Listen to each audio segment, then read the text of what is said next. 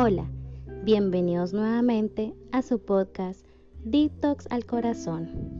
Mi nombre es Jessica y me encuentro siempre con Denise y estamos muy contentas de estar nuevamente reunidos con ustedes. Queremos decirles que la recepción que ha tenido nuestro podcast ha sido de manera inimaginable. Estamos de verdad muy agradecidas por la recepción que hemos tenido y por la cantidad de mensajes y correos electrónicos que nos han llegado compartiendo cada una de sus historias. Quiero que sepan que poco a poco vamos a empezar a leer y analizar cada historia que nos han hecho llegar. Para el día de hoy vamos a hablar de un tema bastante delicado y complicado que quizás algunos pueden sentirse identificados y se llama 124 días varados en Asia. Y les voy a leer la carta que nos ha compartido esta persona. Lo que inició como 11 días de vacaciones en Asia se convirtió en la pesadilla de cualquier viajero. Era el 18 de marzo del 2020 y al llegar a mi destino asiático traté de regresar a casa pero el gobierno del país donde estaba requería haber estado 14 días dentro del país para poder salir. Me hacían falta cuatro días más y en el transcurso de los siguientes dos días cerraron el aeropuerto y comenzó una de las etapas más difíciles que me ha tocado vivir. La desesperación por encontrar una manera de regresar a casa, la frustración al no encontrar forma de salir y la resignación al saber que no te queda más que esperar. El miedo por ver cómo pasan los días y aumentan los casos y ves tanta noticia que te pone ansioso. Y solo ves los meses pasar sin ninguna información de cuándo abrirán los aeropuertos para vuelos internacionales. Hasta el día de hoy tengo muchos sentimientos encontrados, sentimientos de culpa y arrepentimiento por no estar en casa con mis padres, poder ayudarles y protegerlos durante este tiempo tan difícil. Si estás en casa con tus papás, hermanos, hermanas, denles un abrazo y díganle lo mucho que los quieren. No sabe cuánta falta me hace a mí abrazar a los míos. Desde el 12 de julio, mis padres presentan un síntoma de gripe pero ya estaban bajo medicación y lo único que pido es abrazarlos de nuevo y que nada les pase. Era el 17 de julio y desperté a las 10 de la mañana con un poco de decaimiento, tanto así que no quería levantarme y pensé que tal vez estaba deprimido. Aparte de eso, inicié con dolor de garganta al tragar, al beber o comer y estornudos sin tos. Y le avisé a mi embajada. Era el 21 de julio cuando mi madre me cuenta que mi papá ha pasado toda la noche tosiendo muy fuerte y con fiebre de 39. A la mañana siguiente lo llevan al doctor y hacen una placa de tórax, revelando que ha desarrollado neumonía y lo más probable es que pueda ser derivada del COVID. A pesar de tomar antibióticos, su tos empeoraba día con día. Eventualmente, mi hermana dejó de trabajar para cuidar a mis padres, ya que yo estaba muy lejos para poder ayudarles. Hago una pausa breve para comentarles que esta historia es bastante larga y ha sido redactada en una forma como de diario, de diario personal, un registro diario de los acontecimientos que ha estado viviendo. Antes de continuar con la lectura, quisiera eh, primero quizás hablar unos puntos que también me gustaría compartir con Jessica. Qué difícil de verdad estar atrapado en un país al que no conoces, con una cultura que no conoces y estar lejos de tu familia cuando tú ibas mentalizado a que era un viaje de vacaciones. No sé qué piensas al respecto, Jessica. Mira, yo veo primero la ilusión de viajar. Eh, pues tengo mi opinión bien personal que viajar te cambia la vida. Cada viaje es una experiencia nueva y una ilusión. Eh, aunque vayas al mismo destino, siempre es una ilusión porque viajas y querés tener una experiencia que marque tu vida. Entonces, eh, súper bonito el tener la ilusión, ir a conocer un país eh, lejos, bastante lejos de donde estamos, y sentir esa emoción, pero a la vez no sabes lo que te espera. Es como si voy, pero con la fe de que vas a regresar, pero encontrarte con algo que cambia totalmente tu, tu rumbo, tu experiencia personal con el viaje, es difícil. Qué difícil, de verdad. Impactante. Sí, y ya de por sí creo que, que cualquier viaje en una situación normal es un desafío porque te encontrás, así como decís, en un montón de situaciones que no sabes cómo las vas a manejar.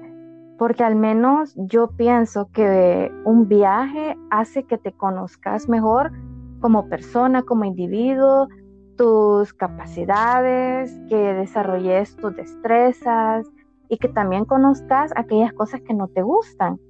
Y ahora le agregas la pandemia mundial, vale la redundancia, le agregas la pandemia, los aeropuertos cerrados, países con restricciones completamente diferentes y estar tan lejos, porque no es lo mismo en el caso de nosotros que estamos en El Salvador, que te hayas podido quedar en Guatemala, en México, en Costa Rica o en Honduras, que es cierto que es, es una región cercana, pero que también es súper complicado si cierran la frontera, pero que de alguna forma u otra es más accesible volver, ya sea por tierra, eh, si llegan a habilitar, digamos, un puerto marítimo o el aeropuerto, entonces eh, es súper complicado, súper complicado. Yo no sé, Jessica. Súper complicado. Yo no, yo no sé, Jessica, si en algún momento quizás eh, vos pensaste que esta situación iba a llegar a ser tan grave, porque yo me recuerdo que en enero empezamos a escuchar acerca de, un nuevo virus, empezamos a leer noticias, le pusieron un nombre al virus, empezaron a contagiarse los países, pero al menos yo creo que sí, la mayoría también puedo decir que pecamos como de inocencia y sobreestimamos la magnitud de lo que podía ser, porque yo tenía mis planes hechos para viajar y de hecho unos días antes, quizás como unas dos semanas antes de que cerraran el aeropuerto de Salvador, yo viajé, pero tuve la suerte de venir a tiempo y todo. Pero yo creo que muchos eh, no, lo, no, lo, no lo veíamos posible que cerraran todas las fronteras del mundo. No sé qué decís. Sí, yo creo que sí, sobredimensionamos el tema. Más que nada porque como todo comienza siendo una epidemia, digamos que está controlado entre comillas.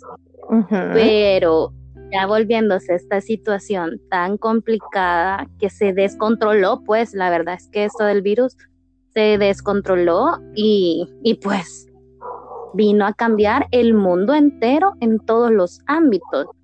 Eh, porque la economía está terrible, eh, todo, todo ha cambiado, pues. Entonces yo creo que no dimensionamos cuán grave iba a ser, eh, porque yo me acuerdo que hubo una epidemia de H1N1 hace poco, que hasta donde yo me acuerdo no hubo tanto caso acá, pero ahora con el COVID-19, o sea, una situación que cambió todo el mundo, sí, totalmente.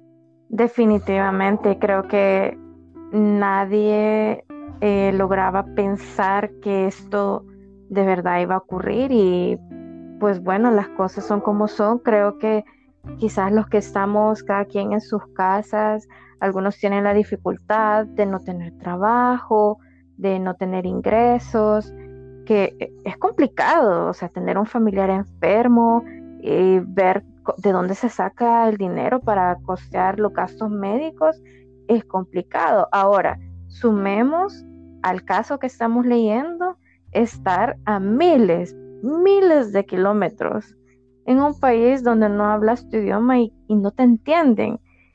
Y ya de por sí, si vos te vas de viaje un mes a un país cualquiera y uno ya está como, ay, extraño mi casita, extraño mi casa, quiero comer tal cosa. Extraño las pupusas. extraño las pupusas. sí. Y ahora imagínate, yo creo que eh, al momento que nos mandaron ese correo, está escrito 124 días, pero yo creo que son más, porque así como lo pone, que lo pone él, que era un viaje por 11 días y que como a los cuatro días antes de regresarse ya no pudo, o sea, yo creo que sí lleva más días. Ya él creo que sí, parado. Sí. Sí, qué impotencia, de verdad, qué impotencia el que tenías tus planes por 11 días y te cambió todo. De verdad que, ay, no, es tan impactante. Yo con este caso sí, que sí me he sentido como, pues sí, es yuca, es yuca, es empatía, pues. Sí. bastante, te ha tocado bastante las emociones, a mí también. Sí.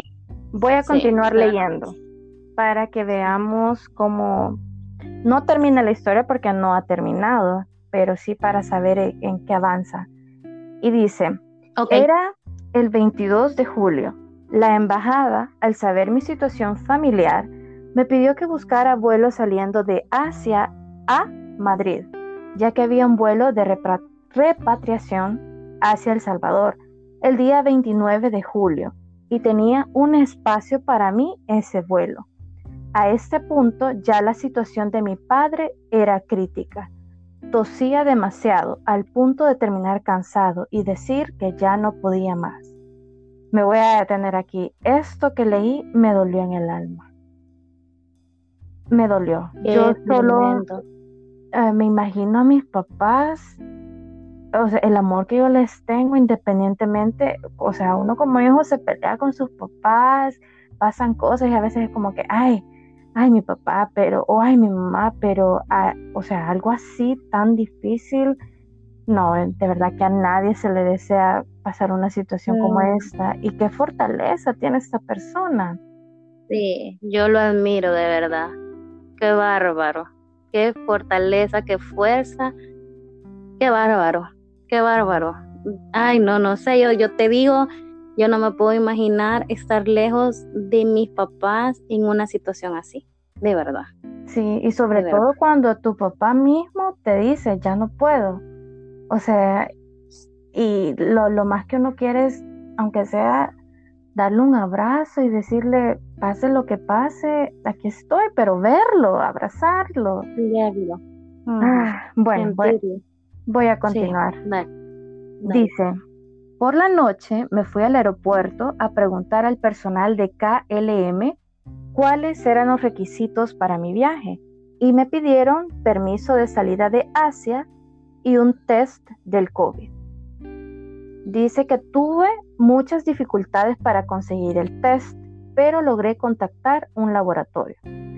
La situación de mi padre era crítica. Yo sabía que ese viaje era para despedirme de él rezando para que mi viejito aguantara hasta mi llegada, para poder abrazarlo y decirle lo mucho que lo quiero y que me arrepiento por haberlos dejado solos. Me, quiero, me quiero detener aquí. no.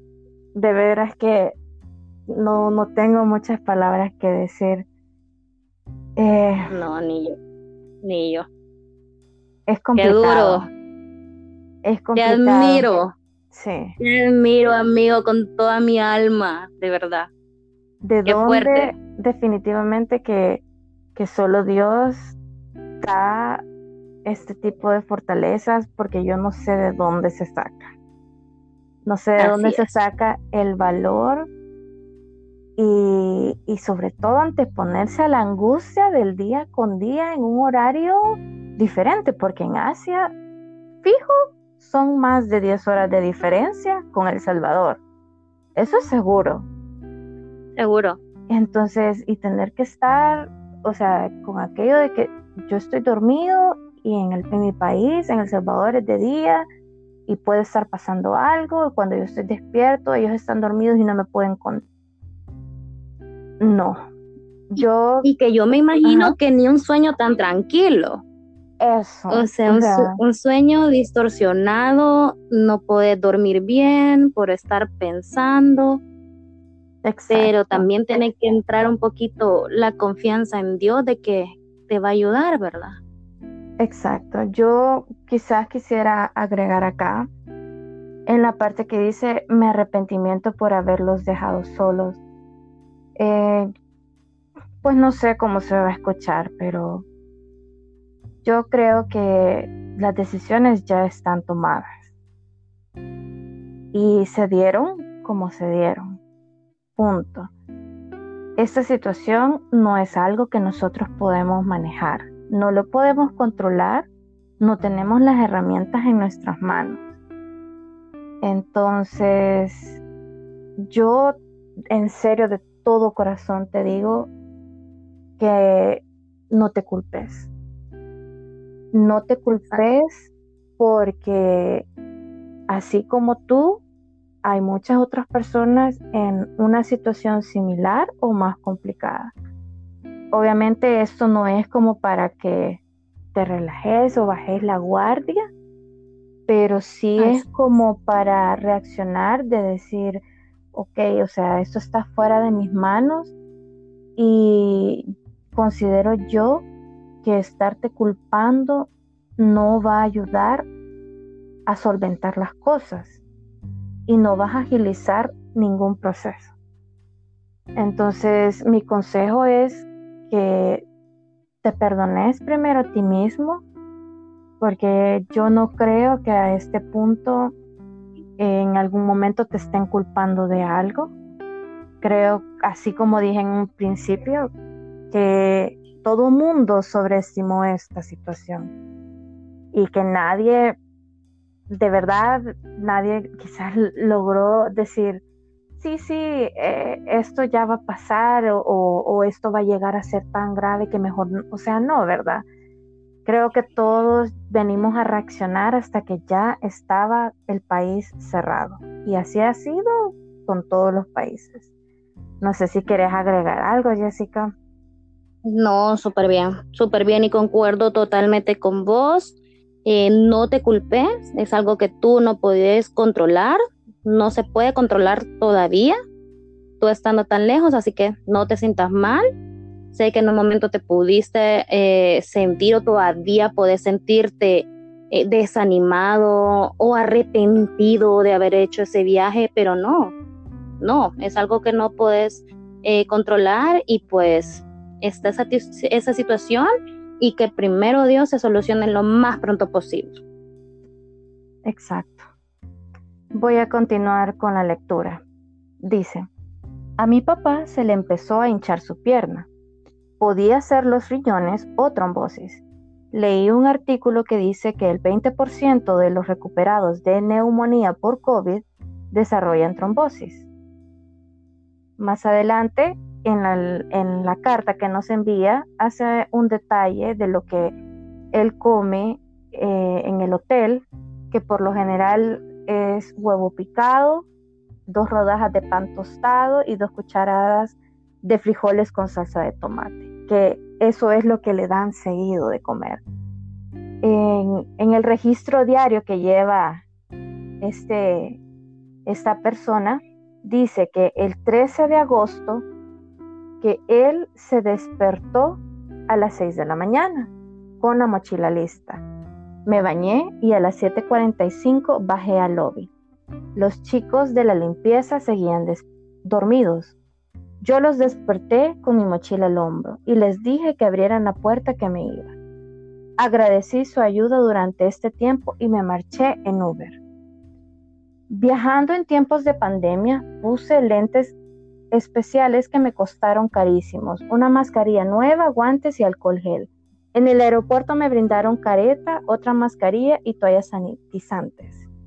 Eh, quiero hacer una pausa acá breve. Eh, siento que sí se cortó un poco la historia porque son bastantes detalles que se dan acá en el medio de la historia.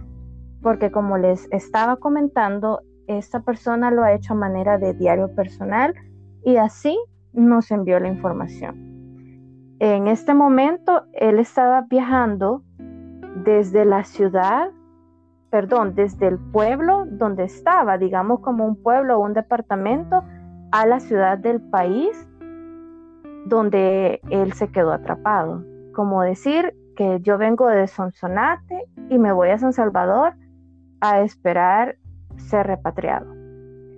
Entonces es por eso que él está relatando la experiencia de salir del hotel y llegar al aeropuerto.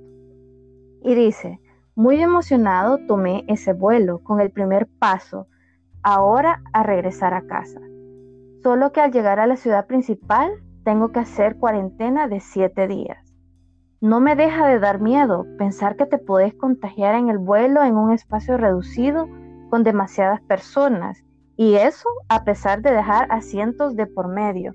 Siento que el riesgo es alto.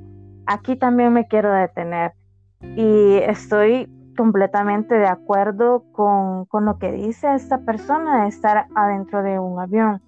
O sea, de hecho, yo podría decir y asegurar hasta cierto punto que los aviones tienen un buen sistema de filtro de aire, porque por lo general pues cuentan con una buena tecnología, o sea, y, van volando eh, por mucho tiempo y obviamente esto es uno de los puntos más importantes, pero eh, igual no te deja de dar miedo si antes de que existiera este virus eh, uno veía a alguien que se subía al avión con gripe y era por demás que me dijera, ay, ya se me va a pegar. Porque como son, o sea, son virus que se transmiten por el aire o por la saliva o el contacto. Y ya no se diga en, en esta situación, yo en lo personal sí me diera miedo horrible viajar ya en estas condiciones que no se puede detener esa enfermedad.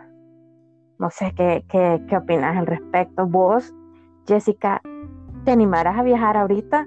Digamos que te dijeran, ya, ya pasó el pico de contagios, eh, vámonos, vámonos para Costa Rica. ¿Te, te montas al avión?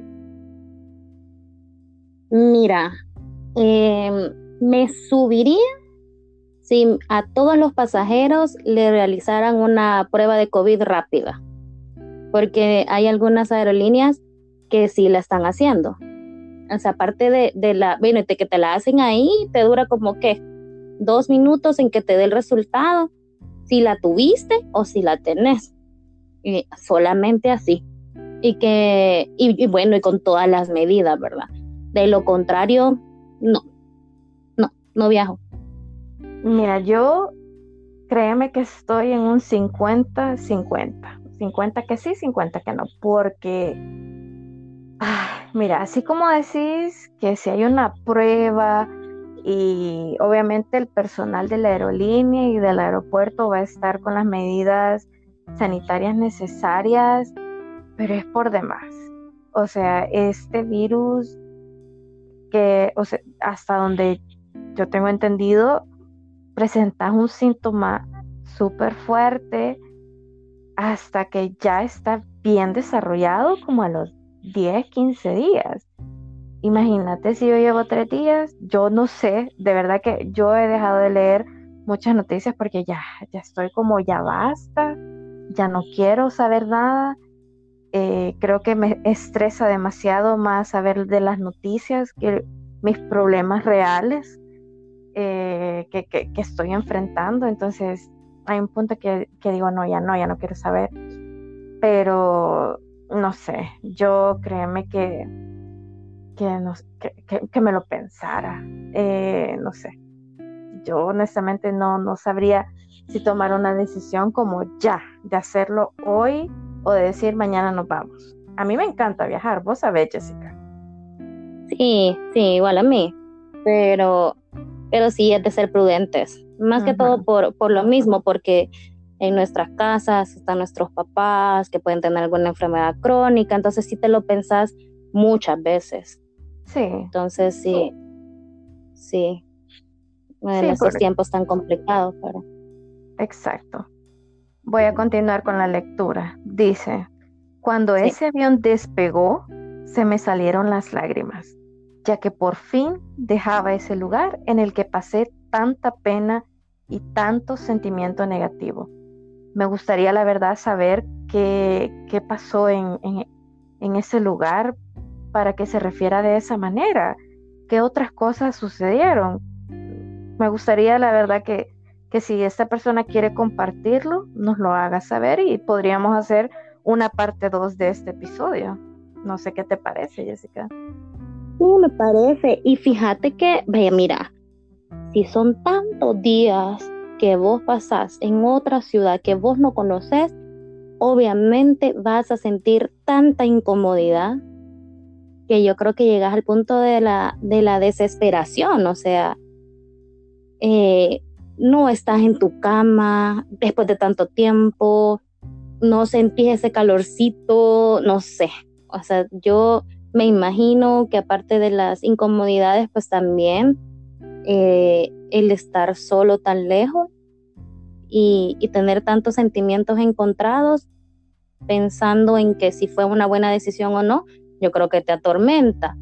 Eh, entonces, yo creo que todo eso y el sentir un poco, un poco de avance es como ya un, alivio y decir estoy más cerca de lograr mi objetivo principal, que es abrazar a mi familia y decirles que todo va a estar bien.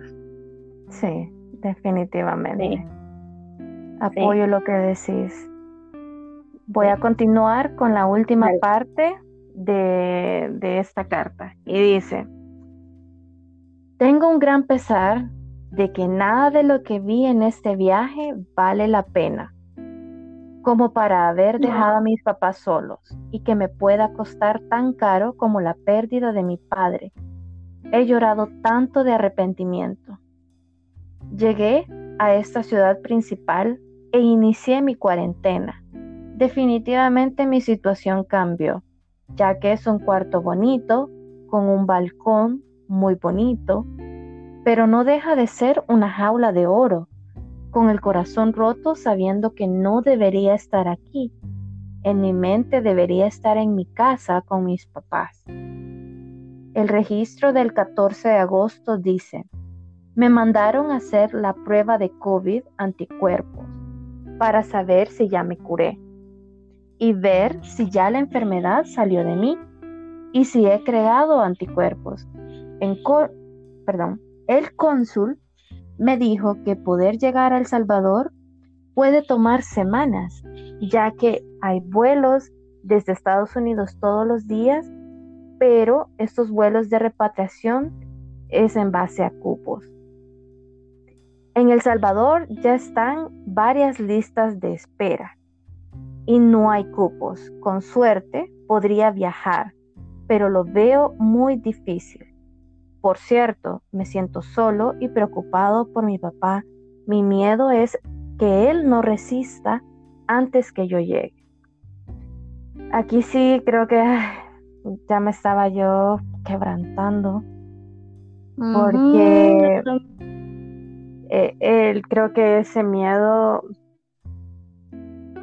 solo de leerlo yo siento la misma preocupación de él. Me pongo en su lugar y definitivamente es, es increíble todo lo que ha tenido que soportar, ese cúmulo de sentimientos, ya de por sí, una situación económica, una deuda que no puedes pagar,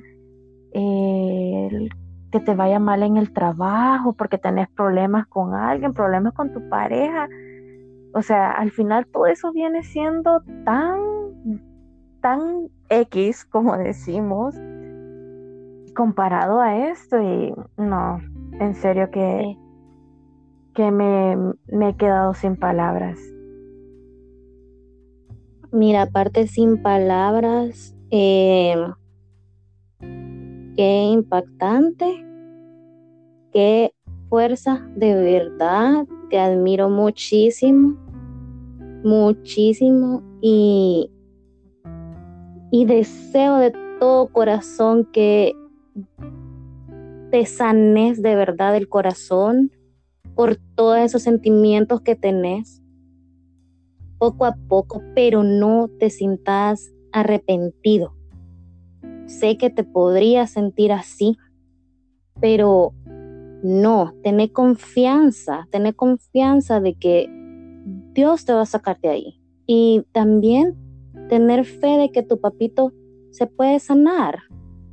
Y, y es tan difícil el decir estas palabras porque no estoy en tu lugar, pero sí te siento, o sea, sí siento tu, tu dolor, eh, que yuca, y sigo diciéndote, tenés una gran fuerza, usa esa fuerza para controlar también tu mente, no traigas sentimientos negativos, eh, estás cerca, estás cerca, no te des por vencido, no te des por vencido, no te rindas, que yo sé que vas a regresar aquí y tu papá va a estar bien. Primero Dios. Exactamente. Yo lo que quisiera agregar es el que digas estoy solo. No. Probablemente te sientas así porque físicamente no hay nadie a tu alrededor conocido. Y es normal. No tenés a nadie que te pueda auxiliar de inmediato, que te pueda abrazar y decirte, esto ya va a pasar. Pero no lo estás. De verdad, te lo digo, no lo estás. A tu alrededor hay un montón de personas que te aman. Tus papás te aman. O sea, a pesar de todo esto que se ve negativo, pero la comunicación que yo veo que tienen con la hermana, que tiene con sus papás, porque dice que la hermana dejó de trabajar para cuidarlos, yo veo que es una relación sana, porque por lo general, o sea, cosas así a veces dentro de las mismas familias no se dan y no se ayudan. Y ahorita se están ayudando, entonces eso es algo positivo que están haciendo todos un esfuerzo para que salgan adelante de esto. Entonces, no estás solo. Eh, me imagino que todos los días te comunicas una o dos veces al menos con tu familia. Entonces, eh, en los pensamientos de tus papás, de tus amigos, de tu hermana, está bien presente. Y como te digo, esos sentimientos de, de culpa, eh, hay que buscar la mejor manera de cómo sanarlos. La verdad que algo que sí me gustaría como que aclarar o algo así, ¿verdad? Eh, nosotros con este programa lo que pretendemos hacer es llegar historias de la vida real para fortalecernos entre todos, para aprender de algún caso ajeno, para no sé, tomar consejo eh, o, algo que, que, nos haga sentir mejor, o como el nombre que le hemos puesto a nuestro podcast, Detox al Corazón, que todos esos sentimientos que nos están acongojando, que muchas veces tenemos reprimidos porque no queremos hacer sentir culpables a alguien más y no los sacamos. Entonces, de verdad quiero decirte que que te deseo de verdad todo lo mejor, que si hasta este punto de lo complicado de la salud de tu papá y él ha resistido a pesar de todo, es porque él todavía tiene fuerzas para seguir resistiendo y volver a verte. Entonces, eh, aunque él diga que ya no puede más, yo sé que en el fondo él quiere volver a abrazarte. Entonces, mantener esa esperanza vos y hablar con tu papá para que él tenga esa esperanza y hay que confiar en que los médicos están haciendo todo lo que pueden para salir adelante. No sé si Qué lindas palabras, qué lindas palabras, me encantaron. Estoy totalmente de acuerdo. Sí, la verdad que nosotros no somos psicólogas ni nada. La verdad que hay, hay situaciones tan complicadas como, e, como estas que quizás en algún futuro sí necesites de, un, de algún consejo o ayuda profesional para aprender a perdonar. Pero el primer paso para eso es sacarlo de tu corazón. Porque si no lo sacas y no pedís ayuda, no vas a poder cerrar ese, esa brecha que existe. Eh, ese sentimiento no, no va a poder sanar si no existe una acción de querer recibir ayuda. Así que este es un primer paso para que puedas poco a poco ir sanando. Y de verdad te deseo lo mejor. Esperamos que puedas regresar pronto, que nos mantengas informados para que podamos darle un cierre a esta situación si tú lo quieres compartir por o sea, antemano, ¿verdad? Esto es algo que cada persona voluntariamente decide compartir, porque si nos gustaría que eh, al final de la situación quisiéramos saber cómo, cómo logras regresar al país y que pueda ser de ayuda para alguien más, porque hay un montón de gente atrapada en tantas partes del mundo que todavía no han podido regresar. Es increíble, la verdad. Increíble, sí, hay demasiada gente que está varada y con pocos medios. Eh, hay algunos que están eh, varados sin recursos económicos, ya no tienen para comer y para pagar hostal, hotel, no, es bien complicado de verdad, bien complicado. Y te agradezco muchísimo de verdad que abriste tu corazón expresaste tu situación para que también eh, puedas ayudar a más personas y mi admiración total, de verdad, de verdad. Te mando un gran abrazo. Igual. Y todo va a estar bien. Te mando un gran abrazo. La verdad que este, este episodio número dos ha sido bastante emocional, pero esperamos que poco a poco eh, podamos compartir más historias, para que también podamos apoyarnos entre todos, porque algo positivo tiene que salir de todo esto. No todo es malo y no todo está eh, perdido.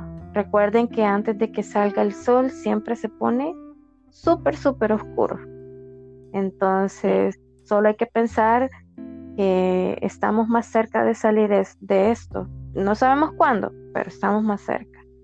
Así que esperamos que todos ustedes eh, que estén escuchándonos en este momento, pues que de igual manera puedan llevar en sus pensamientos, en su corazón, en sus oraciones a todas estas personas que están viviendo eh, una situación parecida, que tengan un pensamiento, una oración para él, para la persona que manda esta historia, para su papá y para aquellos que están en los hospitales viviendo pues noches de angustia y de vela. Así que eh, esperemos, ¿verdad? Que, que esto en algún momento pueda pasar o que pueda disminuir. Así es. En la publicación que vamos a hacer del episodio en nuestra página de Instagram, pueden dejar algún comentario para nuestro amigo. Eh, si quieren darle algunas palabras de aliento también, son bienvenidas. Así que los, los, los invitamos a hacerlo. Exactamente. Como dijo Jessica, nos pueden seguir en nuestra página de Instagram, que es igual a nuestro nombre, a nuestra marca, Detox al Corazón. Ahí vamos a estar subiendo a como algunas preguntas o nos pueden mandar sus historias para tratar de ser un poco más dinámico eh, en la forma que desarrollamos el podcast. De igual manera, todas las sugerencias son más que bienvenidas. Así es, también tenemos nuestro correo electrónico detoxalcorazon.gmail.com y también por medio de la página del podcast pueden enviar mensajes de voz. Eh, también eh, los escuchamos para eh, si tienen alguna historia o alguna situación en la que ustedes quieran compartir y hacer detox, son bienvenidos. Exactamente, entonces los animo a que nos sigan y que estén pendientes siempre de nuestros podcasts. Hasta luego, chicos. Gracias, cuídense mucho, lávense las manos, alcoholcito, un abrazo y hasta luego.